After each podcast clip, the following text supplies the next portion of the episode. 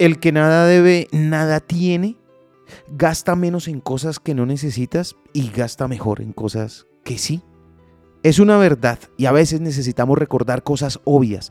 Todos tenemos monstruos en nuestros armarios financieros que parecen estar cada vez más cerca de hacerse cargo de nuestras vidas. Las deudas tienen una forma de hacernos sentir culpables y avergonzados.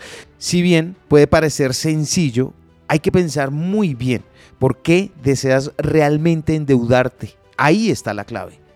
¿Es para que puedas dejar tu trabajo actual o finalmente ser dueño de tu casa? Sea lo que sea, sé honesto contigo mismo.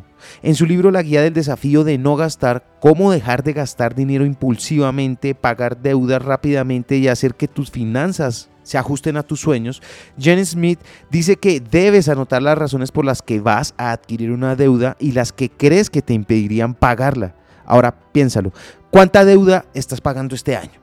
y cuándo quieres estar libre de deudas. Porque el camino será entonces el minimizar todos tus gastos no esenciales y tus respuestas determinarán por cuánto tiempo. Una semana, un mes o hasta un año o más. La sencilla operación de sacrificio por beneficio. Fíjate una meta, convéncete de ella, prívate de cosas en el momento y disfruta de un futuro en libertad. Lo aprendí en la vida. Está en los libros. Soy Lewis Acuña y te espero en arroba libro al aire en Instagram.